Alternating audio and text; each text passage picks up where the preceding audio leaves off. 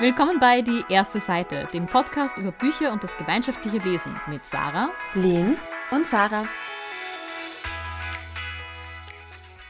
In dieser Folge sprechen wir über Reading Challenges und über das Buch Miracle Creek von Angie Kim, ins Deutsche übersetzt von Marike Heimburger. Und wie immer machen wir das zuerst spoilerfrei. Aber beginnen wir gleich mit einer Frage an euch, und zwar Lene und Sarah, wie würdet ihr denn eine Reading Challenge definieren? Und vor allem, fällt euch da ein guter deutscher Begriff dazu ein? Ich hätte gesagt, das ist ein bisschen die eine extreme Variante von einem Neujahrsvorsatz. Also zu Neujahr sagen wir oft, ja, ich möchte dieses Jahr mehr lesen und vielleicht sagt man dann sowas wie, ah, ich möchte dieses Jahr, keine Ahnung, ein Buch pro Monat lesen und dann ist man eigentlich schon in einer Reading Challenge, also in einer ähm, Herausforderung ähm, an sich selbst. Ähm, und es gibt halt auch welche, die andere einem stellen oder die andere sozusagen öffentlich machen ähm, in irgendeiner Art und Weise, wo man dann mitmachen kann. Und das ist nicht jedermanns Sache, also ich würde es auch nicht jedem empfehlen, aber ich finde sie ganz toll und die motivieren mich total zum Lesen, deswegen mache ich die total gern.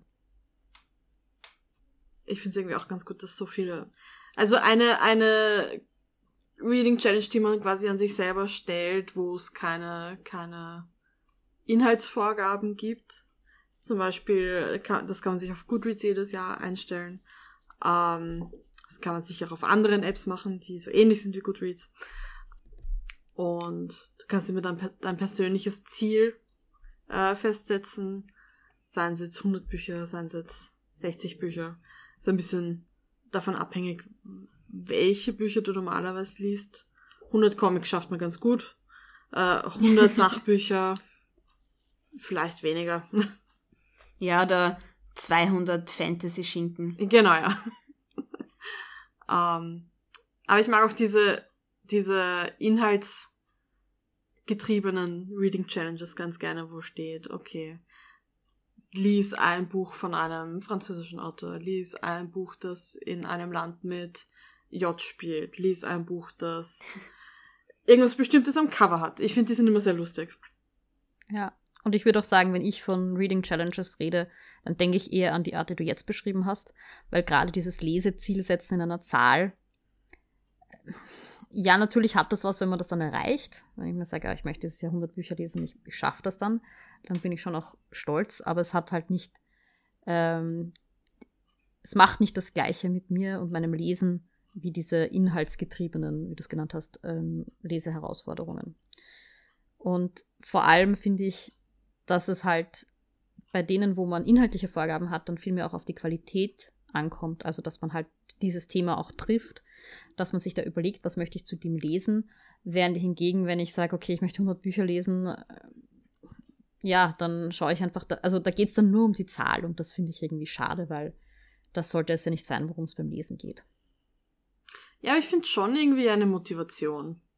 Also ich war, letztes Jahr habe ich mir, glaube ich, auf Goodreads gesetzt, äh, 50 Bücher zu lesen und ich war dann bei ähm, 64, 67. Ähm, und weiß nicht, das hat mich dann schon motiviert zu sehen, okay, ich bin jetzt immer vor diesem ähm, Leseziel. Also ich lasse das hinter mir zurück ein bisschen. Ja, ich finde es auch immer so interessant, wenn man dann sieht, weil auf Goodreads sieht man das ja, wie viele Bücher sich die Leute vornehmen.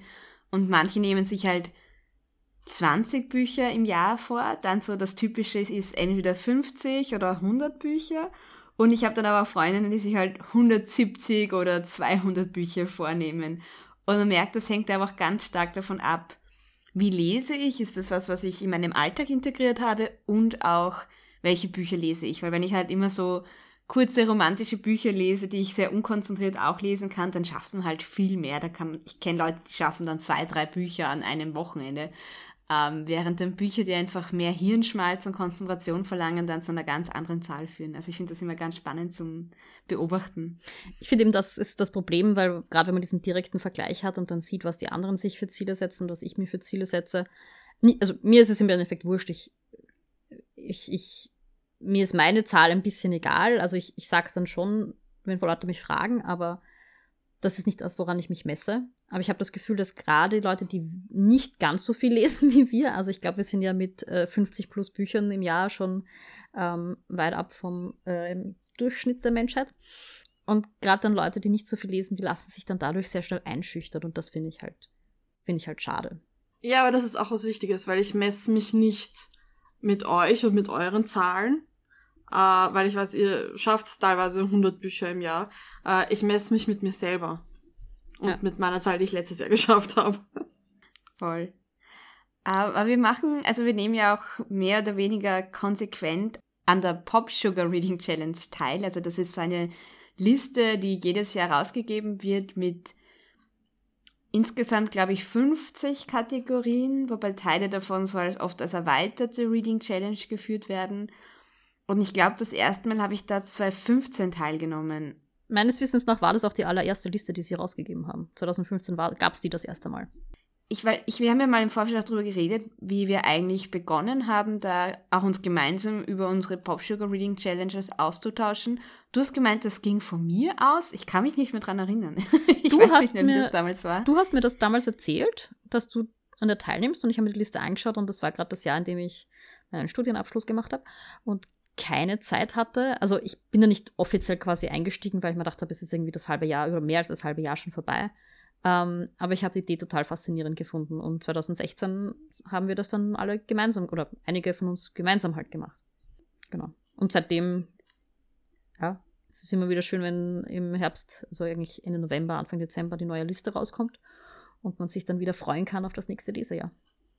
Ich habe gedacht, du sagst, es ist immer wieder schön, wenn im Herbst, Herbst alle Panik bekommen, äh, weil sie nicht fertig werden. muss man dazu sagen, das, das ist halt auch sowas, wo man sich halt ausmachen muss. Es geht mir darum, dass ich Spaß habe dabei und von den sechs Jahren, an denen ich jetzt daran teilgenommen habe, glaube ich, sind's, habe ich es einmal geschafft und das war halt ein außergewöhnliches Jahr. Also ähm, ich habe aber auch in allen anderen Jahren sehr viel Spaß gehabt und Bücher gelesen, die ich sonst nicht gelesen hätte. Und das finde ich ist irgendwie das Besondere an der Challenge. Ich muss sagen, ich gehe da auch strategisch sehr schlecht vor, äh, weil ich lese unterm Jahr, was ich möchte und dann schaue ich, ob es irgendwie in die Challenge reinpasst. Also ich habe das ganz selten, dass ich mir die Challenge anschaue, äh, einen Prompt anschaue und dann explizit nach einem Buch dazu suche. Also meistens ist es wirklich so, ich schaue, was ich da irgendwie reinschustern kann. Ähm, aber ich weiß, einige von euch gehen wirklich diese Liste am Anfang des Jahres durch oder spätestens Mitte zum Jahr und, und suchen sich vorher aus, was sie den Rest des Jahres überlesen wollen. Und ich glaube, das könnte ich nicht. Das ist zu viel, also nicht zu viel Planung. Ich mag Planung. Aber ich würde mich, glaube ich, zu eingeengt fühlen. Aber ich glaube, möglicherweise ist das die einzige Art, wie man das gewinnen kann. Also, man muss auch dazu sagen, dass sich bei mir, also ich plane das am Anfang des Jahres einfach, weil es mir Spaß macht, das zu planen und mir zu vorzustellen, welche Bücher ich alle lesen könnte. Und im Laufe des Jahres wird das alles über den Haufen geworfen. Das ist mal das eine. Und das zweite ist, Bodyreading hilft sehr, diese Liste abzuarbeiten, wenn man sich da was reinschreibt. Ja, man muss auch vielleicht für die ZuhörerInnen dazu sagen, also wir haben da ähm, ein Spreadsheet, wo jede von uns einträgt, welche Bücher sie in der Kategorie vielleicht geplant hat und dann auch, welches Buch hat man gelesen. Und das finde ich auch voll nett, weil dann kann man auch sehen, was denn die anderen Personen hier für dieses Thema gelockt haben, was die anderen da lesen wollen und es ist halt auch immer gut zu sehen, oh, ob da man vielleicht einen Buddy Read starten kann, weil andere Leute genau das gleiche Buch vorhaben. Ja, oder man ja. sagt, hey, das, was da drinnen steht bei der anderen Person, das klingt nett, vielleicht können wir das gemeinsam lesen.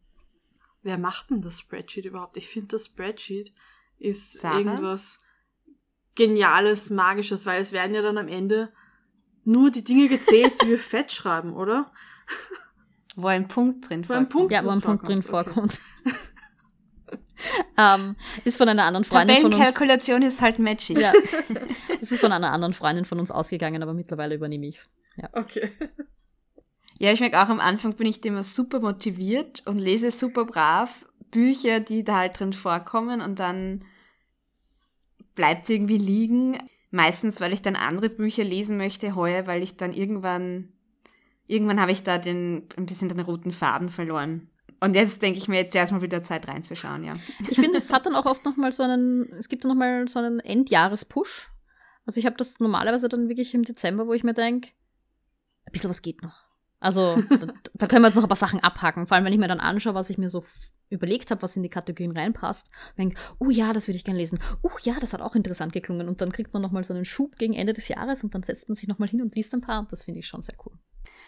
Aber ich muss sagen, es führt, auch wenn ich die Reading Challenge, die Pop Sugar Reading Challenge noch nie beendet habe und wahrscheinlich nie beenden werde.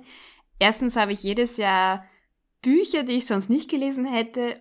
Und was das Nette bei dieses Jahr war, da war eine, also eine fortgeschrittenen Kategorie dabei, so Bücher, die in deinem To Be Read äh, Stapel sind. Und ich habe halt dann wirklich nur Bücher reingeschrieben, die ich schon mal gekauft, aber noch nicht gelesen habe. Und dadurch habe ich so zumindest zwei, drei Bücher, die irgendwie sonst noch ein bisschen verschollen wären, glaube ich, dann doch zur Hand genommen. Ja. ja, du hast schon angesprochen, man kommt dann durch gewisse Kategorien halt zu Büchern, die man sonst nicht gelesen hätte. Überraschenderweise auch das Buch, das wir heute noch besprechen werden. Aber welche anderen Bücher habt ihr denn so entdeckt oder zufälligerweise gelesen, weil sie in eine Kategorie hineingepasst haben? Ich werde jetzt zwei Wörter sagen und dann möchte ich nicht weiter drüber reden. Salman Rushdie. I'm sorry. ähm, genau. ja, das haben wir alle gelesen. Was war das noch für eine Kategorie? Ein, das war eine Zahl, musste im Namen 20, sein oder es so? musste 20 im Ah, ja. Titel vorkommen. Ja, vor allem, ich glaube, das war das Jahr, wo ich eigentlich gar nicht an der Reading Challenge teilgenommen habe und wir das halt der Sarah zuliebe gelesen Mhm. haben. Aber hey, es ist ein, es ist einfach eine gute Baseline. Es ist einfach so, immerhin ist es besser, Salman Rushdie ist immer ein gutes, Yep.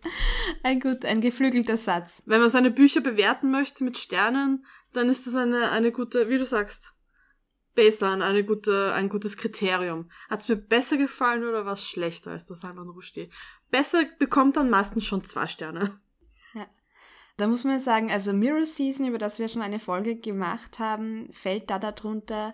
Dann auch die Maya Angelou, also das äh, Why the Cage Bird Sings war auch, äh, das war für die äh, Band Book Kategorie. Dann eben das, was wir heute besprechen. Was ich auch gelesen habe, was ich sonst sicher nicht gelesen hätte, wäre Hamnet. Ähm, das war nämlich für die Heure Pop Sugar Reading Challenge die Kategorie der Gewinner eines Women Prize of Fiction. Und das Oh. sind einfach, ja, und diese Art von Büchern würde ich sonst nie lesen. Und ich hätte Hamnet sicher nicht zur Hand genommen, weil ich halt eher so Fantasy, Young Adult und Liebesgeschichten meistens lese. und dann zwischendurch mal wieder Science Fiction und High Fantasy. Aber halt nicht so diese typischen Preisbücher. Und mir hat es aber wirklich gut gefallen. Ähm, und auch äh, der heurigen Pop Sugar Reading Challenge zu verdanken war, dass ja ein Prompt war, man soll ein Buch in einer Form lesen, die man sonst nicht liest. Und ich habe dann Anfang des Jahres seit langem mal wieder versucht, doch ein Hörbuch anzuhören. Und wir haben es ja auch in einer anderen Folge schon besprochen. Das hat jetzt dazu geführt, dass ich das ganz für mich entdeckt habe, vor allem in diesem Jahr, wo immer noch sozi also oft Kontaktbeschränkungen geherrscht haben, dass ich halt inzwischen eigentlich immer ein, zwei Hörbücher on tap habe und eben beim Putzen, beim Kochen, beim Wäsche aufhängen, beim Spazierengehen Hörbücher höre. Auch nur wegen der Reading Challenge. Ein Buch, das, oder einige, äh, mir fallen ein paar Bücher ein, die ich für die Reading Challenge gelesen habe, die mich wirklich, wirklich begeistert haben. Ähm, eins davon ist Middlesex. Ich glaube, das war bei meiner ersten Reading Challenge. Das war ein Buch aus einem Celebrity Book Club. Ähm, also einem, einem, so einem, ja, empfohlen quasi von irgendeinem VIP. Und in dem Fall war es Oprah's Book Club. Und ähm, das ist ein langes Buch, also ich bin echt lang dran gesessen. Aber eigentlich relativ durchgehend gelesen. Das hat mich absolut weggeblasen. Also es war ein ganz fantastisches Buch. Das kann ich sehr empfehlen. Und ähm, was, was ich auch jetzt endlich mal gelesen habe, ist letztes Jahr ist ein Buch von der Isabel Allende, das Geisterhaus in dem Fall, eine, eher ein Klassiker, ähm, weil ein Buch gesucht war, das in einem Land spielt, das mit C beginnt. Und ich habe mir gedacht, uh, Chile, da könnte ich endlich mal was von der Allende lesen. War auch sehr, eine sehr tolle Leseerfahrung. Ich muss sagen, äh, auch The Queer Principles of Kid Webb hätte ich, weiß ich nicht, ob ich die gelesen hätte, weil Sarah, du hast ja mal erzählt, dass das ein ganz nettes Buch ist und dann habe ich ein Buch mit Q gesucht und habe dann dieses Buch ausprobiert, was ich auch super, super süß fand. Ich finde auch, man wird halt kreativ bei manchen Kategorien oder man, man betrachtet Bücher aus anderen Blickwinkeln. Wenn es dann eben eine, eine Cover-Kategorie gibt, also irgendwie mit einem pinken Cover oder so, dann sucht man mal das eigene Regal ab. Wo kann ich ein Pink? Oder dann geht man mit einem anderen Blick in eine Buchhandlung hinein. Und äh, das finde ich ganz spannend. Oder eben auch, ähm, was ich immer ganz spannend finde, sind die Kategorien, wo man aus einem bestimmten Genre lesen muss, wo sie mittlerweile ja schon sehr spezifisch sind.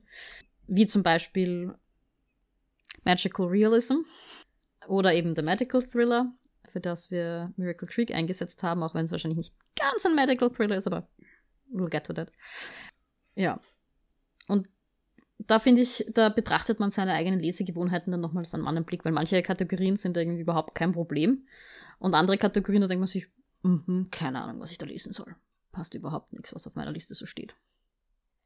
Ja, daher finde ich es dann auch wieder hilfreich, wenn man sagt, man hat so ein paar andere Leute, mit denen man sich austauschen kann, weil man dann ja einfach nachfragen kann, was die da lesen. Wobei man muss sagen, dass es ja dann auf Goodreads relativ schnell Listen gibt zu den verschiedenen Kategorien, wo man halt dann nachschauen kann, welche Bücher als diese Kategorie gematcht, also halt aufgelistet mhm. worden sind. Allerdings äh, waren wir da auch nicht immer ganz so zufrieden, wie die Bücher kategorisiert worden sind. Ja. Ich glaube, Sarah kann da ein Lied davon ja. singen, gell? War nicht in einer Magical Realism Liste auch mal Harry Potter? Ich bilde mir das gerade ein. Vielleicht, vielleicht war es auch nicht so, aber irgendwie bilde ich mir das gerade ein. Ich habe das vor Augen. Ja, aber einfach auf dem Niveau, dass dann Bücher teilweise so eingeteilt werden, wie wir sie, ja, wo es einfach nicht passt. Ja. Und wo man aber sich so ein bisschen drauf verlassen muss, natürlich, wenn man ja noch nicht weiß, um was es in dem Buch geht und sich auch nicht spoilern lassen möchte. Mhm.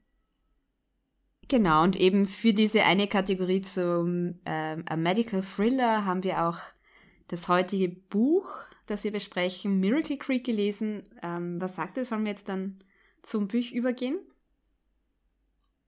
Miracle Creek äh, ist auf Deutsch übersetzt worden, wie Sarah schon im Intro gesagt hat, und heißt dort Miracle Creek. Ähm äh, und ich lese jetzt ein bisschen mehr als den ersten Satz vor, ähm, aber nicht viel. Mein Mann bat mich zu lügen. Keine große Lüge. Für ihn war es wahrscheinlich noch nicht mal eine richtige Lüge und für mich am Anfang auch nicht. Er bat mich nur um einen kleinen Gefallen. Genau. Ähm, ich finde, das ist schon ein ganz guter Teaser für dieses Buch. Und ich würde auch gleich sagen, das Erste, was ich beim, bei der Empfehlung sagen würde, ist, wenn du gern so ein bisschen ein Mystery hast, das gelöst wird. Weil darum geht's. Also wir versuchen hier hinter Geheimnisse zu kommen und das wird auch wirklich gut umgesetzt in meiner, also in meinen Augen. Ja. Ich fand, es war wirklich spannend die ganze Zeit. Es hat ein schnelles Pacing, die, weil du auch ständig alle paar Seiten von einer Person zur nächsten gesprungen bist. Also es gibt multiple uh, POVs, uh, Point of Views. Weiß nicht, wie du das auf Deutsch hast. Mehrere Erzählperspektiven. Mehrere Erzählperspektiven, danke. Und dadurch ist das keine Sekunde langweilig geworden oder auch nur irgendwie langsam. Ich habe das Gefühl, es ist immer, es ist alles Schlag auf Schlag passiert. Ja, voll. Ich habe auch überlegt, wem würde ich das Buch empfehlen? Und ich habe mir dann eher gedacht, naja, wem würde ich es nicht empfehlen? Es ist so ein Buch, wo ich sage, es ist einfach ein gutes, spannendes Buch, wo viele spannende Themen beleuchtet werden. Und ich meine, ich würde es niemandem empfehlen, der, der oder die sagt, sie will nur Fantasy lesen oder sie will nur Liebesromane lesen oder sie will nur Young Adult lesen, aber sofern man auch ein bisschen, bisschen offen für andere Genres ist, würde ich das bald einmal jemandem empfehlen, der gerne liest. Ich würde auch sagen, ich bin ja jemand, ich komme mit ähm, Spannung, also so im Sinne von knisternder Spannung, nicht gut zurecht, also wenn es zu gruselig ist. ähm, in dem Fall wird es aber, ist es nicht gruselig, sondern es ist eben spannend, es ist so dieses, das Auflösen eines Rätsels. Deswegen kann ich das auch Leuten empfehlen, die vielleicht jetzt nicht so, die da ein bisschen mehr so die Feiglinge sind wie ich, ja, die sagen, nein, das kann ich nicht lesen, dann kann ich, schlafe ich nachher schlecht sondern es ist eben wirklich auf diese Auflösung ähm, des, des Rätsels hingetrimmt und das war total cool zu lesen. Es war auch wirklich gut zum Mitraten, weil du mit den Charakteren immer nur ein Stückchen der Wahrheit geliefert äh, bekommen hast. Und gerade beim Body Read war das wirklich super, weil wir uns dann unsere Theorien äh, gegenseitig immer erzählen konnten. Ähm, ich glaube, die Sarah hat das Ende komplett erraten dann. Aber auch erst ziemlich zum Schluss. Also es war wirklich, wirklich gut zum, zum Mitdenken auch. Also es war, es ist nichts, wodurch, womit du dich berieseln lassen kannst. Ja, ich fand, es war auch einfach handwerklich super gemacht vom Storytelling her. Also wie das aufgebaut worden ist, das ganze Buch. Äh, man muss noch dazu sagen, es werden doch ein paar schwierige Themen behandelt, was das Buch auch sehr, sehr spannend macht, aber wo man dann eventuell die Trigger Warnings, ähm, also die Triggerwarnungen sich vorher anschauen sollte. Mhm. Auf jeden Fall. So, ich würde sagen, wir verabschieden uns dann von den HörerInnen, die nicht gespoilert werden wollen. Äh, und ich würde mal sagen, Sarah, magst du uns ganz kurz den Plot von äh, Miracle Creek erklären? Worum geht's? Es geht um eine koreanische Familie, die in die USA ausgewandert ist und die dort ein, ein Überdruck, äh, also eine, sie nennen das das Miracle U-Boot, glaube ich. Ähm, es ist im Endeffekt eine Kammer für Überdruckbehandlungen, basiert auf der Theorie der hyperbaren Oxygenierung, ähm, also dass man das Blut quasi überanreichert mit Sauerstoff. Und das soll gegen ganz viele Dinge helfen. Also es hilft auch gegen Dinge. Taucherkrankheit, oder? Ja, also bei der Taucherkrankheit zum Beispiel muss man das machen, damit man den Leuten hilft. Also es ist tatsächlich etwas, das man ähm, auch medizinisch macht, aber es gibt dann halt auch ähm, weniger belegte Anwendungen, ähm, bei denen das helfen soll. Und es geht dann eben um diese, um dieses U-Boot, wie sie es nennen, in dem sie diese Behandlungen machen, ähm, um einen Unfall oder ein Verbrechen, das mit diesem U-Boot passiert und die Auflösung, also eigentlich der Großteil des, der Geschichte spielt im Gerichtsraum oder um die Gerichtsverhandlung, die ungefähr ein Jahr später einsetzt, nachdem der Vorfall passiert ist und um die Auflösung dieses Vorfalls. Und es ist halt eben verwickelt die, ähm, diese koreanische Familie und dann eine Handvoll Leute, die in der Behandlung gerade waren, als der Unfall in dem U-Boot passiert ist. Unter anderem auch ein paar Kinder und ja, also ich, es ist die Spoiler-Section, ich sag's jetzt einfach, es sterben ja. Leute dabei. Es sterben Leute. Und ähm, ja, ähm, also das ist schon ein, ein ganz starker Anfang, wobei wir am Anfang gar nicht ganz genau wissen, was dann im Endeffekt äh, los ist, oder?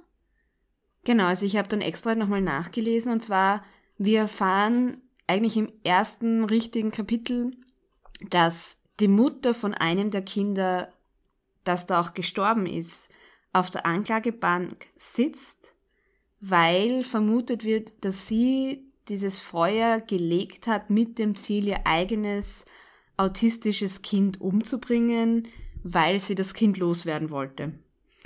Und das wird uns eigentlich im ersten Kapitel gesagt. Und das ist schon ein super heftiger äh, Beginn, vor allem weil wir zuerst einmal in diesem Prolog nur mal erfahren, okay, da werden dann Leute sterben und wir finden ja dann auch erst im Laufe vom Lesen heraus, welche Personen sind da dann gestorben, welche Personen sind verletzt worden. Und das war auch, also sehr schwierig einerseits, das so zu lesen. Also im Sinne von, das musst du mal verdauen, dass du davon liest, dass da jetzt Kinder gestorben sind. Also das war ganz, ganz, also das schlägt schon ordentlich auf den Magen, aber war auch super, super spannend. Man muss sagen, mir hat es geholfen, dass es, wie gesagt, erst so in Retrospektive erzählt wird, dass es alles schon passiert und wir versuchen jetzt nur noch herauszufinden, was wirklich passiert ist. Und das ist ja ganz großartig gemacht, dass jede von den Personen, die daran beteiligt ist, ein Geheimnis hat.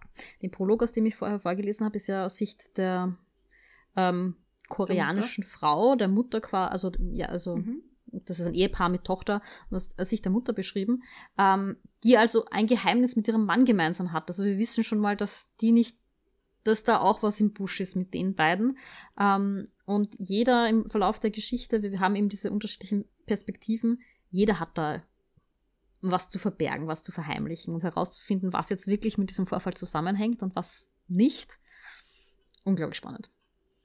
Ja, also ich glaube, jetzt ist auch der Punkt, liebe Leserinnen, liebe, äh, liebe ZuhörerInnen, wer das Buch noch nicht gelesen hat, sollte spätestens jetzt diesen Podcast abschalten.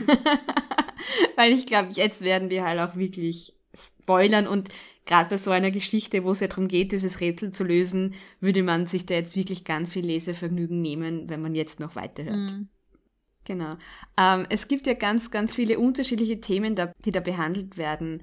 Ähm, vielleicht fangen wir gleich mit dem an. Also ich fand das ja ganz spannend. Also man muss dazu sagen, die Autorin ist selbst aus Korea eingewandert nach Amerika und sie war auch selbst oder ist auch selbst Juristin. Das heißt, sowohl diese, diesen Handlungsstrang, dass man eben erfährt, wie es dieser koreanischen Familie gegangen ist, eben dieser südkoreanischen Familie, die dann nach Amerika eingewandert ist, als auch dann, wie dieser Prozess gelaufen ist, all das ist ja von einer Person geschrieben, die sich da wirklich damit auskennt. Und ich fand auch einfach diese Geschichte dieser Einwandererfamilie zu lesen super, super spannend und auch sehr berührend. Also man erfährt eben, dass da zuerst der Vater zurückgeblieben ist und die Mutter mit dem Kind vorausgeschickt worden ist und dann auch die Mutter den ganzen Tag arbeiten musste und ihr Kind quasi gar nicht gesehen hat, äh, wie das dann auch war, dass sie halt mit ihrem Kind dadurch ein sehr schwieriges Verhältnis hat, dass dann irgendwann der Mann zurückkommt, dass der dann wieder sehr damit kämpft, dass jetzt äh, da seine Familie schon so ein bisschen ein Headstart hat. Also war wirklich super spannend, das aus dieser Perspektive mal zu lesen. Ja, und ich, was ähm, mich total beeindruckt hat, war, dass keiner hier als, also wir haben natürlich gewisse Sympathien und Antipathien für die Leute, aber es gibt, ist keiner irgendwie frei von Schuld. Und, auf der, und man kann aber bei allen auch ein bisschen nachvollziehen, die Probleme, die sie haben. Also durch, eben auch durch diese Perspektivenwechsel habe ich mich in jede Figur ein bisschen hineinversetzen können. Mir war jede Figur am Ende auch ein bisschen unsympathisch, weil sie haben alle halt irgendwie ähm, Scheiße gebaut. Ähm, aber. Ja, ich frage mich gerade, war der Matt uns je sympathisch? War das der ältere Typ mit der Tochter? Ja, ja. Mit der seltsamen Frau. Ja. Ja, nein, ich glaube, den haben wir immer gehasst. Nein, sympathisch nicht, aber ich habe zum Beispiel schon eben auch durch seine Frau, ähm, also Mitleid gehabt, wie er dann in dieser Ehe so kämpft, die Verletzungen, die er davongetragen hat. Also es hat jede Figur etwas gehabt, wo ich mir gedacht habe, du bist dann hier ähm, explizit das Wort einsetzen.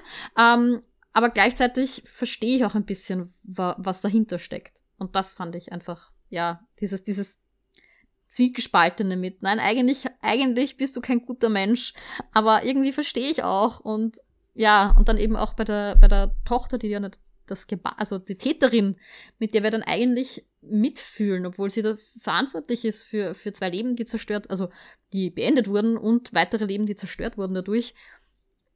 Und trotzdem bei jedem auch ein bisschen so dieses Mitgefühl auszulösen, bei jedem Charakter. Das fand ich sehr gut gemacht. Ich mochte auch eben diese Geschichte von dieser koreanischen Familie, die versucht, sich in den USA zurechtzufinden und da ein neues Leben zu be äh, beginnen. Und gerade auch die Mutter, die dadurch, dass sie der englischen Sprache jetzt nicht so sehr mächtig ist wie jetzt die Tochter zum Beispiel, mhm. von der für fast naiv oder so gehalten wird, was ja im Endeffekt auch nicht stimmt im Grunde, sondern sie kennt sich halt in ihrer eigenen Sprache viel, viel besser und eloquenter ausdrücken. Und, aber was mich auch sehr beeindruckt, geprägt, was mir auch sehr in Erinnerung geblieben ist, ist einfach die Geschichte von der Mutter mit dem autistischen Kind. Elisabeth, glaube ich, heißt sie. Danke, ich wollte nämlich gerade fragen, ich weiß den Namen nicht mehr leider. Wo wir sehen, okay, die setzt ihrem Kind allerhand äh, alternative Heilmethoden aus, die dem Kind vielleicht auch einfach nicht gut tun. Äh, was heißt vielleicht? Die dem Kind nicht gut tun, ja. Weil war da nicht sogar mal was, dass sie ihm vor allem mit so Bleiche trinken. Ja, ja, sie macht sogar dieses, dieses MMS oder wie auch immer das heißt, dieses äh, Chlor-Ding. Ja. Und wo du dir denkst, wie kann eine Mutter ihrem Kind sowas antun, aber gleichzeitig hast du auch durch ihre, die Kapitel in ihrer Blickwinkel gesehen, einfach wie sehr sie überfordert ist teilweise damit, weil sie auch komplett alleine gelassen wurde von ihrem Mann in der Erziehung mit dem Kind und dass sie sich anders irgendwie nicht zu helfen gewusst hat und am Ende kommt ja dann raus, dass sie ihr Kind da eh auch rausholen wollte und gesagt hat, okay, ist egal, sie hört mit dem auf, sie lässt ihn einfach er selbst sein und ist glücklich mit dem Menschen, der er ist. Aber das war sehr tragisch. Es war sehr tragisch, ja. Also, es hat sich gedacht, ich habe für die Behandlung schon gezahlt, dann fahren wir da halt nochmal hin und das ist die, der Tag, an dem er stirbt, weil sie halt nochmal ja. zu dieser Behandlung mit ihm gegangen ist. Und dass sie sich dann auch, also ja, umbringt, ähm, da über die Klippe fährt mit dem Auto, weil sie das Gefühl hat, sie hat ihren Sohn umgebracht. Also sie ist nie, sie hat das vorher nicht gelegt, ne? Also wie wir dann im Laufe des Buchs, also ich habe es am Anfang eh auch schon vermutet, dass es ein bisschen zu einfach ist, wenn es die diese ja. Anklagen wirklich war. ähm, aber sie hat das vorher nicht gelegt und sie nimmt sich dann das Leben, weil es trotzdem irgendwie ihre Schuld ist. Also sie sich schuldig fühlt für den Tod ihres Sohns.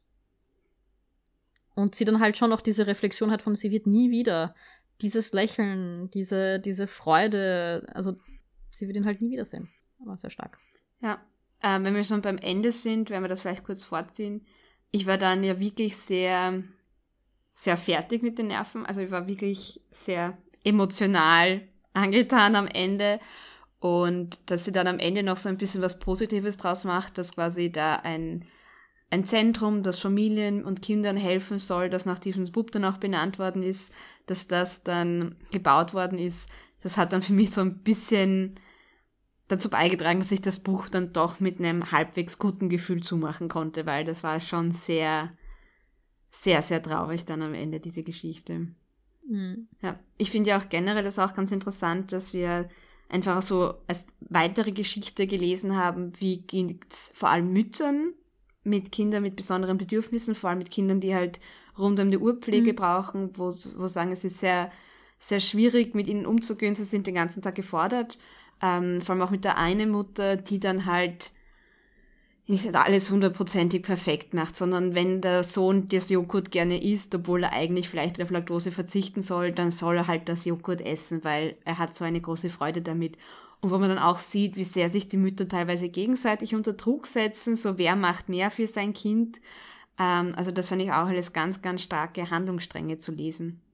Ja, auch dieser Wunderglaube, diese Hoffnung, dass diese Behandlung, die jetzt nicht getestet ist für Autismus, eine, ähm, ein Mädchen ist ja, glaube ich, ähm, im Rollstuhl nach irgendeiner Meningitis oder sowas in die Richtung.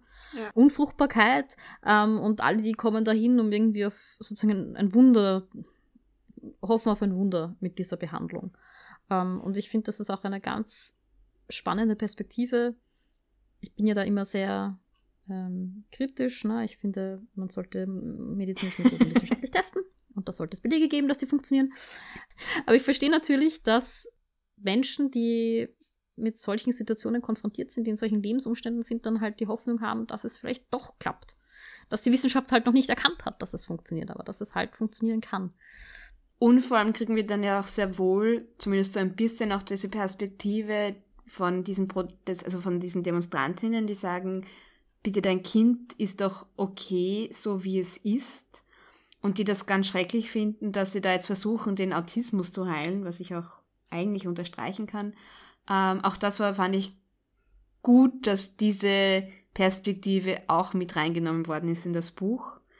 Das Einzige, die Demonstrantinnen sind einfach sehr, sehr unsympathisch dargestellt worden. Das nimmt dem Ganzen ja wieder vielleicht ein bisschen Power raus. Ähm, aber das fand ich eigentlich auch wichtig, dass das auch im Buch da war. So dieses, musst du denn dein autistisches Kind überhaupt behandeln? Kannst du ja. das nicht einfach so annehmen, wie es ist? Es ist auch, ähm, ich finde eben dadurch, dass man das immer aus einer bestimmten Perspektive sieht, kann man eben gewisse Dinge nachvollziehen, die man auch nicht so unterschreiben würde. Also natürlich alles, was die Elisabeth mit ihrem autistischen Kind da macht, das ist ganz, also mhm. furchtbare Dinge zum Teil, ja. Also nicht nur, dass sie ja tatsächlich auch ähm, körperliche Gewalt anwendet zum Teil, wenn sie überfordert ist, aber dann ähm, eben so unter ganz, ganz, ganz vielen Anführungszeichen Heilmethoden, die einfach nur schädlich sind und furchtbar. Das würde ich ja so nie unterschreiben, aber ich finde, man hat das sehr gut nachvollziehen können, warum sie das macht. Man hat sich einfach gut ähm, hineinfühlen können in diese verschiedenen Tragödien, die sich da sozusagen bei den Leuten abspielen. Ähm, einen Handlungsstrang, den ich ja auch sehr heftig fand, war diese Geschichte zwischen der Freundschaft, sage ich jetzt mal, zwischen Matt und Mary, also zwischen diesem einen erwachsenen Arzt, der für seine Impotenz da eine Heilung gesucht hat oder seine Frau wollte, dass er da für seine Impotenz eine Heilung sucht und der dann so eine Freundschaft angefangen hat mit der 15, 16, 17-jährigen Tochter. Ich glaube 16. Äh, von den, von 16, gell, von, ja. aus dieser koreanischen Familie, die ja immer schon so ein bisschen unpassend war und die er dann sogar so weit geführt hat, dass er sie vergewaltigt hat. Ähm, das war auch, boah, wirklich schwer für mich zu lesen. Ähm, ich weiß, was du meinst. Ich fand sogar, ich fand es insofern nicht so schlimm, weil wir es am Anfang ja aus seiner Perspektive sehen und er erst nachher draufkommt, huch, das war jetzt unpassend. Und dass aus ihrer Perspektive Gott sei Dank nicht mehr noch, also nicht nochmal geschildert wird, sondern nur halt mhm. angesprochen mhm. wird, dass das für sie schlimm war. Darum mhm. ging es wieder ein bisschen. Ähm, also es wurde sozusagen nicht so grafisch dargestellt, weil es sehr auf ihn fokussiert hat und nicht auf das äh, Geschehen zwischen den ja. beiden. Ja, da war ich dann ganz froh, dass ich mit euch über diese Szene reden konnte, weil es war, oh, ja. Ja, ich weiß gar nicht, wie ich das kommentieren soll. Es war, nein, ja, es war nicht schön.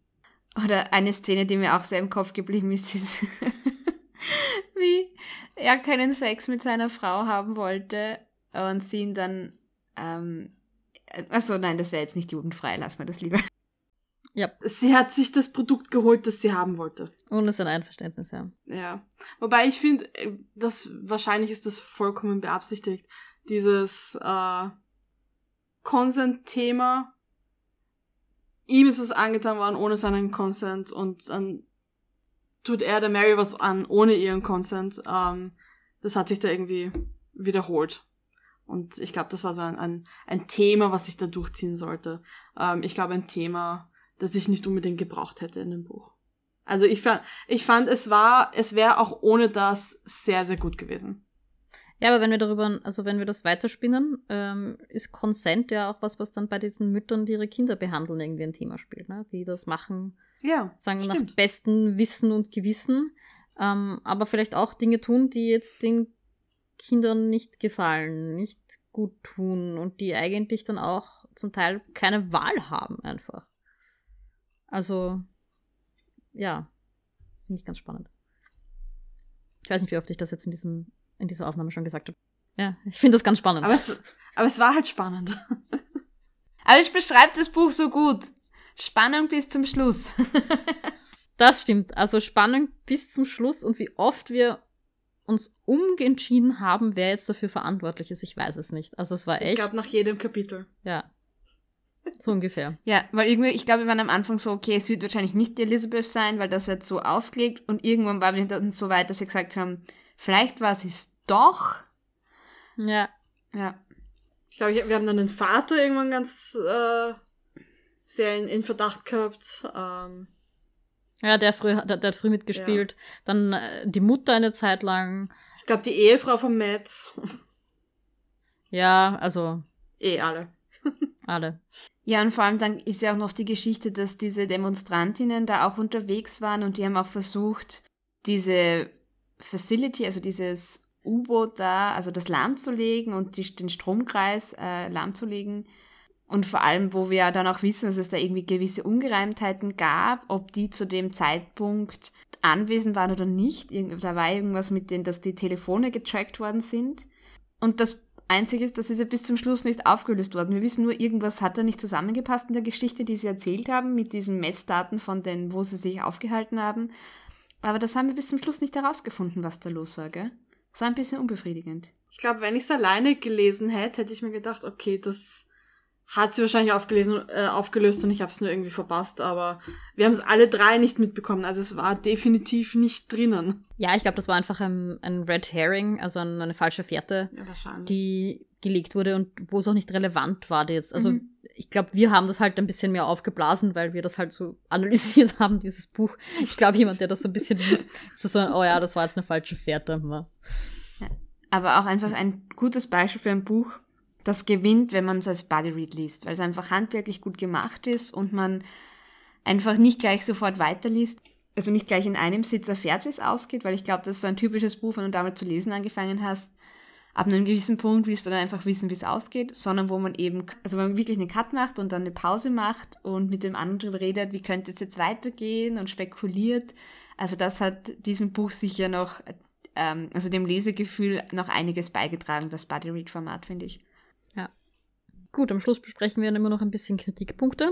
Hast du Kritiken rausgesucht? Ich habe das jetzt von der Sarah erwartet. ja, aber wir haben schon vorher drüber geredet, deswegen. Ach so. aber ja, ich habe es wieder rausgesucht, ja. ähm, ich glaube, die, die wir, die es da gibt, äh, haben wir eh schon angesprochen, nämlich zum einen die Darstellung von Autismus und Autismusheilungen wieder mit vielen Anführungszeichen, die natürlich problematisch ist. Ähm, wo ich wieder sagen würde, ja, jemanden, dem das Thema sehr nahe geht, also jemand, der vielleicht äh, in der Familie hat, der autistisch ist oder so, ich weiß nicht, ob das dann, ähm, ob man sowas dann lesen möchte. Aber dadurch, dass es, wie gesagt, aus der Perspektive dieser einen Frau ist, die offensichtlich Probleme hat und die bis zu einem gewissen Grad dann ja auch zu einer Einsicht kommt, dass das vielleicht nicht die beste Methode war, fand ich es eigentlich eine ganz, einen, einen ganz guten Umgang mit dieser sehr problematischen Einstellung zu Autismus. Mhm. Ähm, was ich da aber schon noch gesehen habe, waren, dass Personen, die das gelesen haben, eben zu dieser Thematik kritisiert haben, wie eben Kinder mit Autismus dargestellt worden sind, dass sie irgendwie keine, also dass sie recht persönlichkeitsfrei dargestellt worden sind und eben auch der Fokus so darauf war, dass sie eben eine Last für ihre Eltern sind. Und ich habe auch einen Kommentar gelesen, wo sie gemeint hat, gerade sie als autistische Person, für sie war das einfach super unangenehm zum Lesen, weil eben so der Fokus auf autistische Kinder als Last für die Eltern gelegen ist. Ich habe auch so ein bisschen versucht, ob ich äh, Meinungen von autistischen Personen zum Buch finde. Ich bin leider nicht fündig geworden, weil einfach andere äh, Beiträge, so typische Rezensionen von, äh, von Zeitungen zu diesem Buch so ein bisschen weiter vorn war in Google. Ja, ich finde es auch ganz schwierig, dann einen, ja, eine Bewertung hier abzugeben, weil ich einfach nicht selbst betroffen bin von dem Thema und mich da einfach auch zu wenig auskenne. Aber wir wollten das auf jeden Fall gesagt haben, dass das sehr wohl ein paar Personen gibt, die das auch kritisieren. Aber da scheinen sich auch viele selber nicht ganz einig zu sein. Ist es nicht einerseits interessant hier zu sehen, wie, wie Mütter mit dem Thema umgehen, wie es da unterschiedliche Herangehensweisen gibt und gleichzeitig aber eben dann die Person mit Autismus so eigentlich gar keine Rolle auch gleichzeitig spielen. Vor allem, weil es auch irgendwie nicht gechallenged worden ist, diese Ansichten Autismus gegenüber.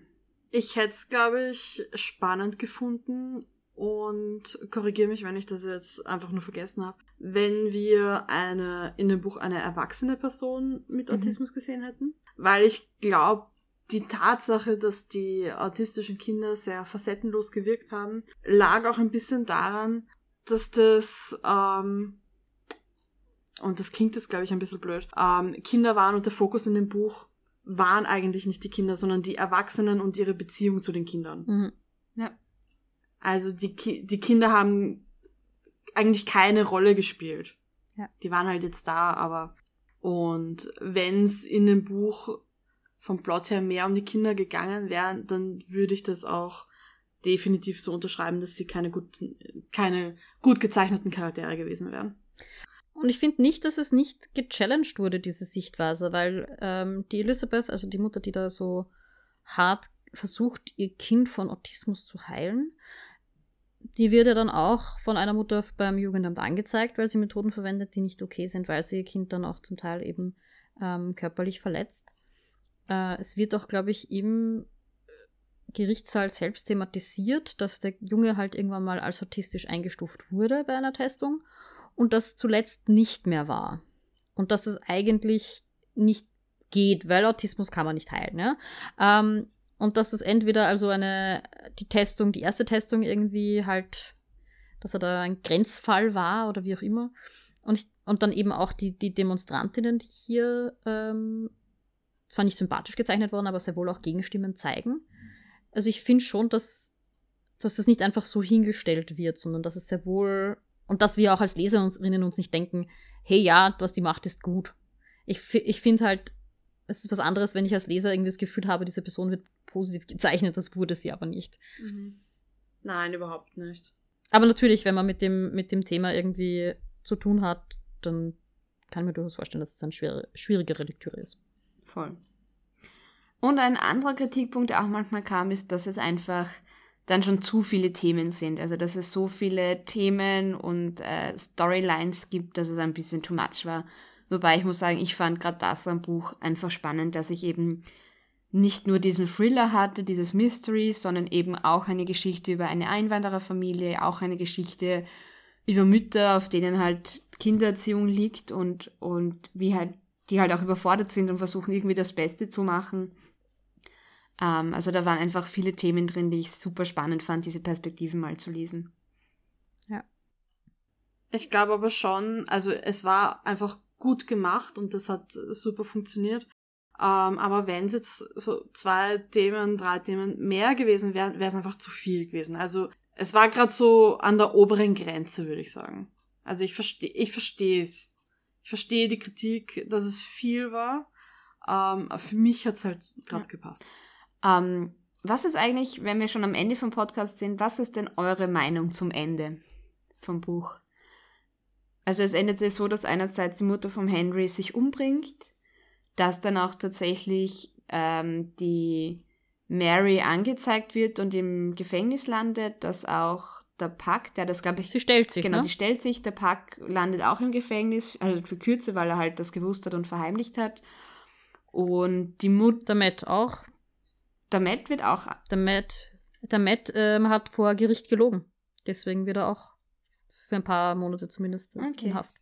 Und die Young, also die Mutter, ähm, die, für die ist das dann auch irgendwie so ein Abschluss, dass endlich alle Lügen vom Tisch sind. Weil das wäre auch so ein großes Thema, so dieses, sage ich jetzt die Wahrheit oder lüge ich weiter? Und wo sich dann die Leute, Charaktere dazu entschlossen haben, jetzt die Wahrheit zu sagen. Das war auch ziemlich stark am Ende. Das war ja auch schon der erste Satz auf der ersten Seite irgendwie, äh, wo es um die Lüge von ihrem Ehemann gegangen ist und dass sich das dann am Ende so hm.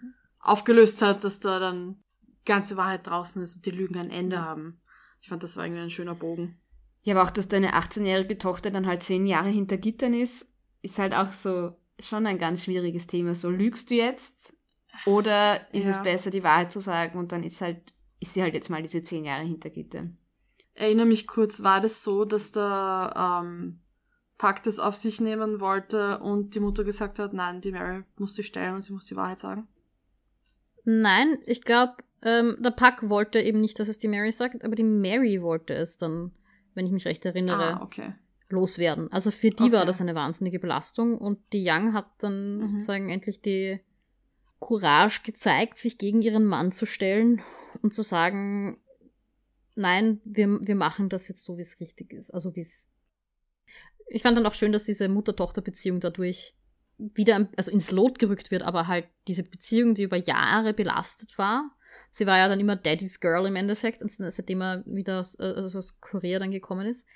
Und das der Moment war, wo sie, wo sie ihre Tochter unterstützt hat und einen neuen Zugang zu ihr gefunden hat. Mit diesem, ich mhm. unterstütze dich darin, dass du das Richtige machst. Ich fand das einfach einen ganz starken Moment äh, von der Mutter, dass sie da für die Tochter, für sich, für die Wahrheit eingestanden hat, weil das war so ein, ein bisschen ein Thema, das sie dem Ehemann immer nachgegeben hat und halt nicht gesprochen hat, wenn sie eigentlich eine Meinung zu etwas hatte und dass sie da äh, ganz klar gesprochen hat und gesagt hat, okay, nein, wir machen das jetzt so und dass sie da ein bisschen, ähm, wie sage ich das auf Deutsch, assertive war. Das fand ich sehr gut. Sich eingebracht hat. Sich emanzipiert auch hat von ihrem Mann. Weil eben das wäre auch so ein, ein, ein, also eine Storyline, die auch super spannend war. Aber merkt, ich glaube, wir können mit einer Podcast-Folge all diesen Themen, die in dem Buch drin vorkommen, gar nicht gerecht werden. und am Ende kann man echt nur sagen, es ist halt wirklich spannend. Ja. ja, und mit diesen Worten verabschieden wir uns für heute. Und sagen Tschüss. Ciao. Und Baba.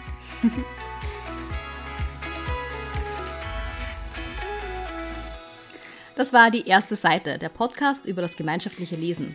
Die nächste Folge kommt am 1. des nächsten Monats. Bis dorthin folgt uns auf Instagram oder Twitter unter die-erste-seite oder schreibt uns doch eine E-Mail an ersteseite.podcast.gmail.com. Bis zum nächsten Mal.